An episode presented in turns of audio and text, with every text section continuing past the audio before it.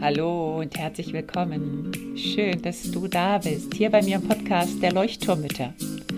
Dem Podcast, der dich und dein Leben in Bewegung und zum Leuchten bringt. Mit ganz viel Gefühl und Verstand. Mein Name ist Henriette Mathieu und ich freue mich riesig, dass du dabei bist. Und nun lehn dich einfach zurück, atme tief durch.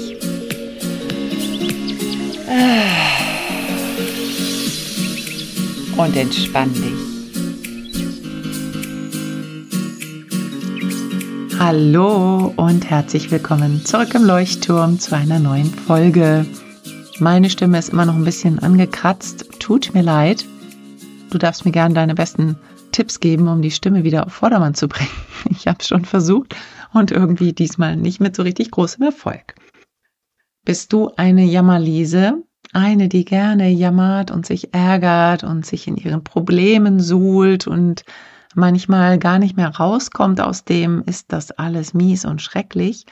Und bist du eine, die das vielleicht auch an Freundinnen abgibt? Oder vielleicht aber auch gar nicht. Vielleicht bist du ja diejenige, die den ganzen emotionalen Ballast von anderen abkriegt und sozusagen in deine Mülltonne geschmissen bekommst. Und das möchte ich heute als Beispiel nehmen, das Beispiel des Jammerns und Meckerns und so dieses permanent Unzufriedensein, was das mit unserer Kindheit zu tun hat. Ich möchte auf unsere Schutzstrategien oder auch Überlebensstrategien, wird es auch manchmal genannt, zu sprechen kommen. Und zwar sind das Strategien, die wir uns entwickelt haben, als wir ein Kind waren, meist sogar in der sehr, sehr frühen Kindheit schon, als wir unser Bedürfnis nach Aufmerksamkeit erfüllen wollten. Dieses Bedürfnis nach Zugehörigkeit, nach Aufmerksamkeit, nach Sicherheit ist sehr, sehr groß. Und dieses Ich möchte gesehen werden, also du weißt ja selber, wenn du Kinder hast, so dieses Mama, schau mal, Mama, guck mal, wo ich bin, Mama, siehst du mich, Mama, guck mal, Mama, guck doch mal, Mama, guck doch mal. Und mein Sohn kann das auch sehr, sehr hartnäckig und ich muss dann wirklich alles stehen und liegen lassen und wirklich gucken und er überprüft dann auch, ob ich wirklich da bin und ihm wirklich Aufmerksamkeit schenke. Und jetzt stell dir mal den Fall vor, dass die Mama das eben nicht macht oder halt einfach nur so halbherzig sagt, ja, ja, ich schaue ja, schön hast du das gemacht, alles prima. Und das zieht sich so durch, durch die ganze Kindheit vielleicht. Und da wird dann ein, ja, ein Schema entwickelt, ein, ein Überlebensschema oder eine Schutzstrategie eben entwickelt. Die könnte eben sein, naja, wenn ich besonders viel jammere, meckere und, und so äh, ja, eigentlich immer so jämmerlich bin, dann werde ich mehr Aufmerksamkeit bekommen. Und das kann auch sein, dass das eine negative Aufmerksamkeit ist. Und vielleicht hast du ja tatsächlich eine Freundin, die dich so zumüllen möchte oder das vielleicht auch tut, auf irgendwelchen Messenger-Kanälen vielleicht, die wirklich jeden Tag Nachrichten schickt. Also ich kenne auch so eine Person, die wirklich immer wieder ja, so, es ist alles mies, es ist alles schlecht, es ist alles so schwer. Und wenn man dann mal Tipps gibt oder Verbesserungsvorschläge gibt oder irgendwelche guten Gedanken, dann hat man so das Gefühl, die kommen gar nicht an. Die, die sind eigentlich gar nicht willkommen, diese Gedanken. Es geht eigentlich wirklich nur ums Jammern. Und da merkst du, das ist eine Schutzstrategie, die diese Person in ihrer Kindheit entwickelt hat und das heute aber gar nicht mitkriegt, dass das eigentlich ja schon längst ad acta gelegt werden könnte, denn sie kann sich ja selber die Aufmerksamkeit schenken, sie kann selber ihre Probleme auch in die Hand nehmen. Mein Motto, erkenne, dass dein Leben etwas mit dir zu tun hat. Das heißt, du kannst dein Problem in die Hand nehmen und anschauen und kannst sagen, okay, gut, ich habe das Problem und entweder ich lasse das Problem so, wie es ist und jammer weiter und leide weiter, oder ich nehme das Problem von einer Hand in die andere Hand und mach was damit. Und änder was und finde eine Lösung, finde eine Strategie, setz mich mit jemandem zusammen, der mir vielleicht helfen kann. Das ist sozusagen die Haltung, die ein gesunder Erwachsener übernehmen würde. Und das Kind ist aber eben noch immer in der Haltung, ich muss jammern, damit ich überhaupt wahrgenommen werde.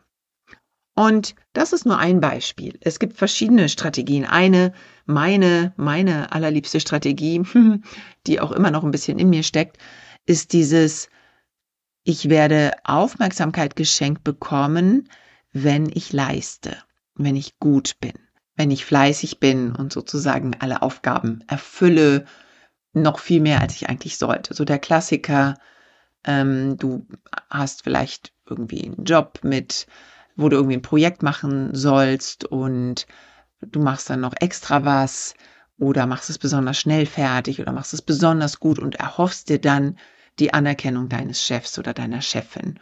Und wenn diese Anerkennung nicht kommt, dann bist du total frustriert. Warum sieht die eigentlich nicht, was ich hier gemacht habe? Hat die nicht gesehen, dass ich extra schnell das Projekt zu Ende gemacht habe oder dass ich es besonders gut gemacht habe? Und früher als Kind hatten wir ganz oft eben dieses Gefühl, ich werde nur dann gesehen, wenn ich besonders viel leiste. Ich werde nur dann geliebt, wenn ich besonders viel leiste. Das kann auch mit Noten zusammenhängen. Ne? Wenn ich gute Noten habe, dann werde ich geliebt. Und ich muss einfach zusehen, dass ich besonders viel leiste. Das ist auch eine Strategie. Es gibt aber auch zum Beispiel die Helferstrategie, ähm, die steckt auch ein bisschen in mir. Deswegen bin ich vielleicht auch Coach geworden ähm, oder auch Lehrerin, ne? so dieses helfen wollen, ähm, etwas Gutes tun zu wollen. Und mir ging es ganz lange Zeit so, dass ich alle Menschen kostenlos coachen wollte. Ich so gedacht habe, oh je, die Person hat ein Problem und ich coach die jetzt, damit ich der Person helfen kann. Und nein, ich musste jetzt kein Geld dafür verlangen, weil ähm, ich tue ja was Gutes. Und bis ich mir dann auch irgendwann bewusst geworden bin, ja, das ist auch diese Schutzstrategie, so ähm, wenn ich demjenigen helfe und was Gutes tue, dann bekomme ich die Aufmerksamkeit, die Anerkennung geschenkt. Und das ist ja totaler Humbug. Ich kann natürlich auch Geld für meine Arbeit verlangen, eine Art Energieausgleich, die ich gebe und kann dem Menschen trotzdem helfen und kann trotzdem auch anerkannt werden. Und ich kann mich auch selber dafür anerkennen, wenn ich einen tollen Job leiste und wenn ich weiß, hey, ich habe gerade eine super Arbeit abgeliefert. Das war richtig gut. Und dann kann ich mir selber auf die Schulter klopfen. Da brauche ich keinen Chef oder keine Chefin. Und ja, was gibt es noch an Strategien? Es gibt tatsächlich auch Krankheit als Strategie. Kannst du auch mal schauen, ob du vielleicht als Kind sehr oft krank warst. Oder so wie Wehchen, ne? oh Mama, mir tut das weh und oh Papa, oh Mann, oh, mir tut das jetzt weh und ich habe hier und dies und jenes.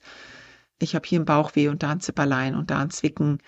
Ob das nicht auch eine Schutzstrategie ist, um Aufmerksamkeit zu bekommen. Dann gibt es natürlich auch die, kennst vielleicht auch so aus der Schulzeit, es gab immer so die Klassenclowns. Ne, das ist auch so ein Klassiker. Wenn ich besonders lustig bin und alle dann über mich lachen, dann bekomme ich auch die Aufmerksamkeit. Es gibt auch das Gegenteil, ich mache mich unsichtbar. Lieber werde ich nicht gesehen, dann geht es mir besser. Das passiert ganz oft in, oder ja, passiert ganz oft in Familien, wo ja sehr viele Probleme herrschen, also wo es einfach schwierige Familienverhältnisse sind, dass das Kind merkt, da kann es jetzt nicht um Aufmerksamkeit ähm, heischen, indem es jetzt auffällig wird, rebellisch wird oder so, weil das würde das Familiensystem vielleicht zerbrechen. Und stattdessen macht es sich unsichtbar. Und sozusagen das Kind, was man, was man gar nicht wahrnimmt. Das gibt's auch bei Kindern, die ähm, entthront werden und das ist auch gefährlich, wenn das erste Kind, das entthront wird, so extrem gut damit umgeht. Das kann in manchen Fällen natürlich sein, dass es mit dem Trauma ganz gut umgeht, aber in vielen Fällen ist es ganz wichtig, darauf zu schauen, ist das Kind wirklich gesund mit dieser Entthronung umgegangen, dass jetzt ein Geschwisterkind da ist, oder nimmt das Kind sich nur zurück und macht sich unsichtbar als eine Schutzstrategie und frisst alles in sich hinein. Und das ist auch nochmal ähm, ganz wichtig zu, drauf zu schauen. Dann gibt es natürlich auch ähm, Flucht, ne, Fluchtmechanismen, dass du zum Beispiel ja, dich in Social Media fließt, also auch großer Klassiker, ähm, einfach nur ständig am Scrollen bist und bloß ablenken. Ne? Das ist so eine Flucht in die, in die Fantasiewelt sozusagen, sag ich jetzt mal. Ähm, oder halt Videospiele, ne? Filme gucken, ähm, also so diese Flucht in, in andere Welten. Oder eben aber auch, dass man zum Beispiel immer von zu Hause weg will, lieber bei den Freunden im Haus ist, lieber bei den Nachbarn ist, lieber in der Peer Group ist. Das kann auch sein, dass das so ein, so ein Fluchtmechanismus ist. Anpassung ist auch noch ein, eine Strategie, dass man ja, einfach genau schon riecht, was der andere braucht, wie man sich verhalten muss, damit in der Familie sozusagen alles fein ist und damit Mama und Papa mich lieb haben, passe ich mich lieber an und mache genau das, was sie wollen. Vielleicht bist du der Typ, dass du so das Gefühl hast, ja, ich, ich passe mich eigentlich rund um die Uhr an. Bei mir ist es, glaube ich, so ein bisschen so eine Mischung aus Anpassung und Leistung. Ne, wenn ich die liebe Brave bin, dann bekomme ich Aufmerksamkeit oder dann sorge ich nicht noch für mehr Probleme, die in der Familie vielleicht schon bestehen.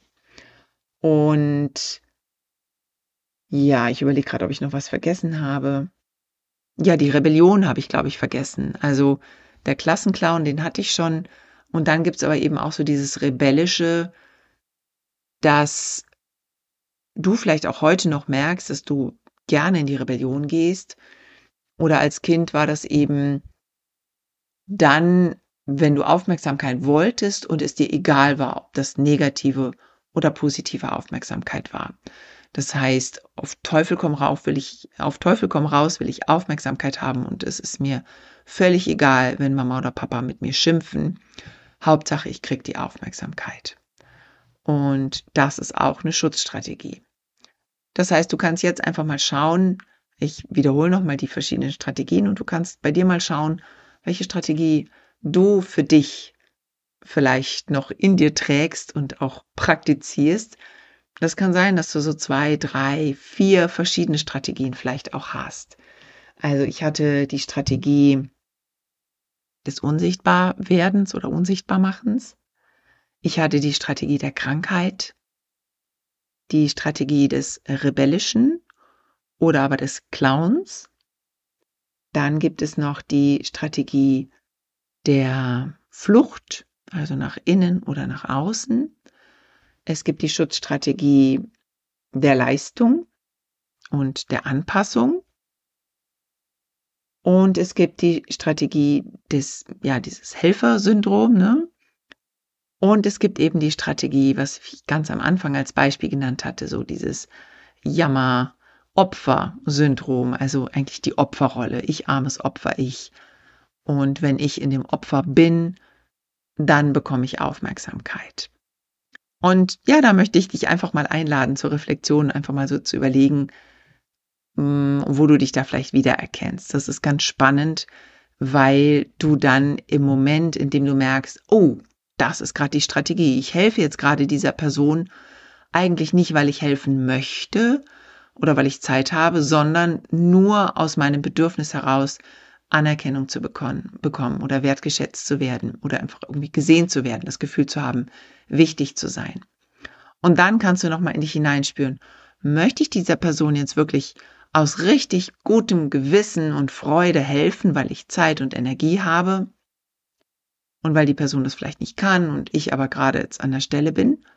Oder ist es eben wirklich aus diesem anderen Bedürfnis heraus? Und dich dann zu entscheiden, deine Grenzen zu setzen. Da sind wir wieder beim Thema Grenzen setzen ähm, ja, möchte ich das jetzt wirklich, weil das jetzt so aus vollem Herzen kommt oder ist es ein kindliches Bedürfnis, was ich dir, was ich mir damit erfülle? Das möchte ich dir heute mit auf den Weg geben. Und wenn dich das richtig, richtig brennend interessiert, dann lade ich dich auch gerne ein, schon mal vielleicht auf der Kursseite zu spicken. Und am 22.11. startet der ehemals genannte Mutter-Burnout-Kurs. Ich habe ihn jetzt einfach ausgebrannt genannt, dein 10-Wochen-Programm, um wieder in die Selbstbestimmung zu kommen. Das heißt, wo es einfach wirklich darum geht, diese ganzen Trigger und diese ganzen Altlasten, was man so an Päckchen mit sich rumträgt, das so ein bisschen loszuwerden, um ein bisschen weniger gestresst zu sein oder zumindest zu wissen, wo man selber anpacken kann, um da was in seinem Leben zu ändern. Ich freue mich auf dich. Alles ist unten in den Show Notes verlinkt. Einfach nur draufklicken. Ich wünsche dir eine tolle Woche und bleib dran. Also schau dir deine Schutzstrategien an. Das ist super hilfreich, kann ich dir aus eigener Erfahrung sagen. Es hilft dir wirklich, um einen Schritt weiterzukommen bei deiner Reise. Ganz, ganz liebe Grüße. Bis bald, deine Henriette.